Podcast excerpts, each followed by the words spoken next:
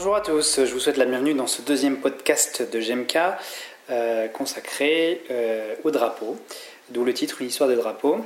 Je m'appelle Mathieu Loubière, je suis kinésithérapeute, euh, praticien libéral, formateur, et je suis également gérant de la société GMK, ce qui explique qu'il y a des conflits d'intérêts dans ce petit podcast. Alors, Contrairement au dernier podcast, il n'y aura pas d'interview dans celui-ci. On aura un interview la semaine prochaine. L'objectif de, ce petit podcast, c'est de vous proposer euh, un élément euh, annexe euh, aux articles que publie notre blogueur Guillaume Thierry. Et il se trouve que la semaine dernière, il a publié un article concernant le sentiment d'injustice.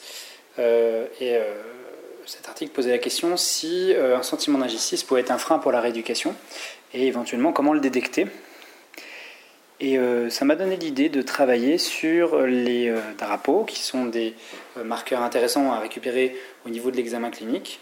Je vais simplement revenir rapidement sur le message qui était peut-être le plus important à partager concernant cet article, écrit par Ioannou. À chaque fois, j'ai des noms très difficiles à prononcer.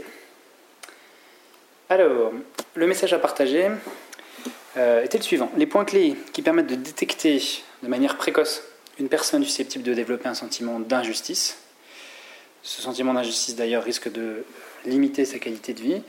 Euh, sont, les points clés sont les difficultés à faire face à la douleur, on appelle ça aussi le coping, la stratégie de coping, comment le sujet va faire face à sa douleur.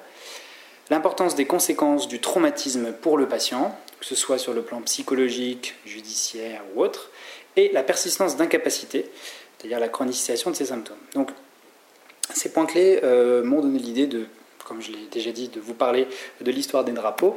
Et je suis allé chercher un petit article sur le site Physiopédia, excellent site, en anglais. Certes, je sais que certains sont, plus de difficultés avec l'anglais, mais c'est très intéressant, complètement accessible.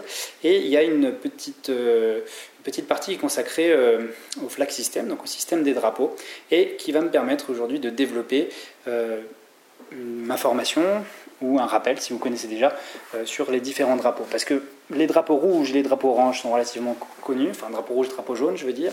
Orange moins et drapeau bleu et noir sont très peu connus, euh, il me semble. Hein. Enfin, en tout cas, d'un point de vue pratique, euh, lorsque je donne des cours, ce sont des drapeaux qui ne sont pas forcément toujours évoqués.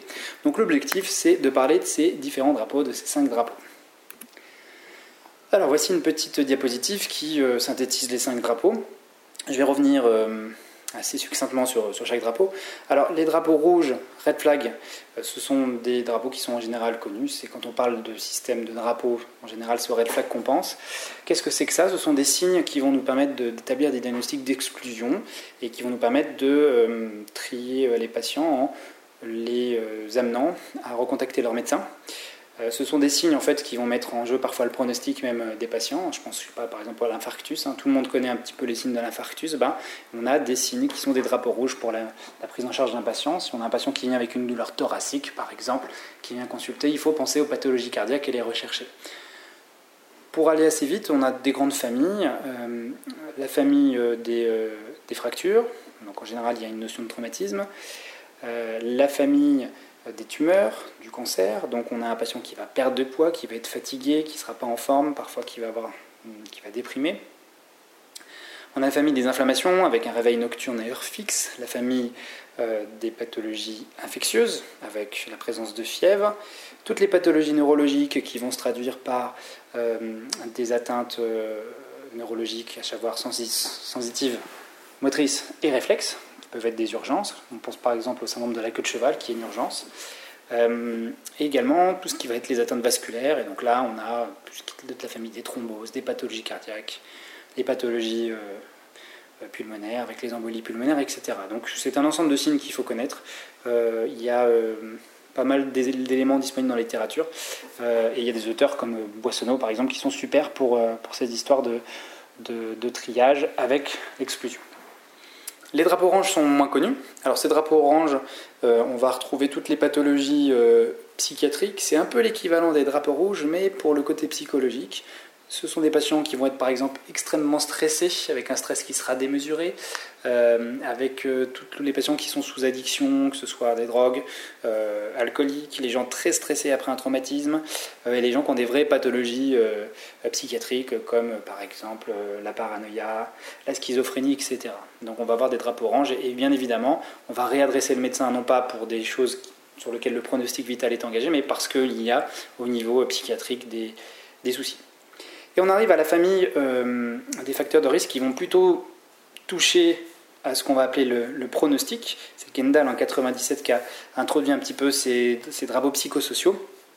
Euh, le, truc, c'est de se dire que si on a la présence de ces différents éléments-là, ça va être des facteurs négatifs pour la récupération et surtout ça peut faire basculer son patient dans la chronicité. Donc c'est intéressant de les connaître et de les identifier, mais ce n'est pas toujours facile. Euh, l'idée, c'est que ce sont des signes plus qu'un diagnostic. Et on va utiliser par exemple des questionnaires pour aller chercher. Je vais vous donner quelques questions clés euh, juste après. D'ailleurs, toute la famille des drapeaux jaunes, donc tout ce qui est psychologique, ça va être tout ce qui est anxiété, dépression, le sentiment de, peur, de catastrophisme. On a le cognitif. Le cognitif, c'est qu'est-ce que connaît le patient de sa pathologie, qu'est-ce qu'il en a compris, est-ce qu'il n'a pas des croyances, des pensées un peu négatives. Et puis il y a le comportement, et ce sera intéressant pour le praticien de savoir si le patient arrive à bien faire face à son problème. Ça, c'est les drapeaux jaunes, c'est relativement bien connu. Ensuite, on a ce qu'on appelle les euh, drapeaux bleus, les blue flags. Alors, les drapeaux bleus, ça va être les facteurs de risque liés euh, à la, comment la relation entre l'activité professionnelle et la perception euh, que va avoir le patient sur sa santé. On va retrouver quelques marqueurs comme par exemple une mauvaise satisfaction, un problème de valorisation au travail, par exemple un, patron ou une patronne qui valoriserait pas bien la personne. La perception aussi que le travail est difficile et est mauvais pour sa santé, par exemple s'il fait un travail où il porte des choses et qu'on lui a dit qu'il portait des choses lourdes, donc il risquait de mal vieillir, hein, ça, ça va être un facteur préjudiciable. Et euh, on sait qu'un faible niveau de communication aussi, ça va avoir un, impact sur euh, euh, la, récupération des gens. Et enfin, les drapeaux noirs, L'idée étant que le drapeau bleu, c'est plutôt les facteurs qui vont être internes à, la personne, internes à son travail. Les drapeaux noirs, souvent, on a du mal à, toucher à ça, puisque ça va concerner tout ce qui est législation assurance, euh, tout ce qui va avoir l'impact financier. Euh, et là, on peut retrouver par exemple les sentiments d'injustice avec des impressions, par exemple, de ne pas être dédommagé autant qu'on le devrait, ou euh, avoir un sentiment qu'on n'est pas entendu d'un point de vue politique. Par exemple, les politiques d'entreprise pas adaptées euh, aux, salariés. Hein. Il, y a des, entreprises qui ne vont pas forcément valoriser les personnes lorsqu'elles vont revenir d'un arrêt maladie, qui vont les considérer un petit peu comme tir au flanc. Donc si on résume un petit peu, on a des drapeaux rouges qui nous permettent d'exclure un patient pour être sûr, enfin pour qu'il n'y ait pas qu'il y de problème grave. Le drapeau orange, c'est la même chose au niveau psychiatrique. Et ensuite, on a la famille des facteurs psychosociaux séparés en trois parties. Les drapeaux jaunes qui n'ont pas... Euh, qui n'ont pas de lien avec le travail, et les drapeaux bleus et noirs qui ont un lien avec le travail, tantôt euh, côté patient, tantôt côté, on va dire, euh, tout ce qui est autour, législatif, entreprise, etc. Et donc, euh, comment faire pour mettre en évidence ces éléments? Alors, il y a différents questionnaires qui existent. Maintenant, il y a peut-être quelques petites questions clés toutes bêtes qu'on va pouvoir poser à son patient. et donc, ils sont résumés justement dans ce, dans ce physiopédia. Alors, qu'est-ce qui, selon vous, a causé le problème? C'est intéressant parce que ça permet de voir si le patient n'a pas des croyances sur ce qu'il va dire. Que pensez-vous qui va arriver maintenant? Est-ce qu'il pense qu'il a un bon pronostic ou pas? Ça permet de voir son attitude. Comment faites-vous face à votre problème? La notion de coping, à quelqu'un qui fait face à son problème a plus de chances de récupérer, moins de chances de se chroniciser. Quelqu'un qui, fait des efforts, qui dit que ça va dépendre de lui, qui est actif. Que pensez-vous Enfin, pardon, quand pensez-vous reprendre votre travail? C'est intéressant aussi s'il se voit reprendre le travail ou pas. Et qu'est-ce qui pourrait être fait au travail pour améliorer la situation? Donc là, on pose des questions par rapport à tout ce qui est drapeau noir. Donc vous voyez, euh, chaque question va cibler euh, un élément du problème. Ensuite, Physiopédia nous parle de l'acronyme ABCDEFW, qui est un acronyme qui va nous permettre euh, d'identifier les différents éléments pour être sûr de rien oublier. Alors, bien sûr, je ne l'ai pas traduit puisque sinon ça ne marche plus, enfin en tout cas ça ne marche pas pour tout. Le A, c'est l'attitude et les croyances. Euh, quelle est son attitude par rapport à, ce qu'il a comme information? Est-ce qu'il n'a pas des croyances sur sa pathologie? Le B, c'est pour le comportement. Est-ce qu'il fait face ou pas? Le C, c'est les compensations au sens compensation financière. donc on est plutôt sur du black flag là. Des diagnostics et traitements, qu'est-ce qu'il connaît de son diagnostic, qu'est-ce qu'il va mettre comme croyance par rapport à son diagnostic? Je sais pas, on a souvent des patients qui viennent nous dire Oui, j'ai mal au dos à cause de ma hernie discale, par exemple, ou moi, il me faut que du massage pour récupérer parce que euh, l'oncle machin a eu ça, il a été mieux après. Donc, ça, c'est des, des, croyances sur le traitement. Les émotions, la part de l'émotionnel là-dessus, c'est quand même relativement important parce que les émotions vont avoir un impact sur la récupération. La famille, est-ce qu'il est soutenu par sa famille? Est-ce qu'il est reconnu? Est-ce qu'il est valorisé?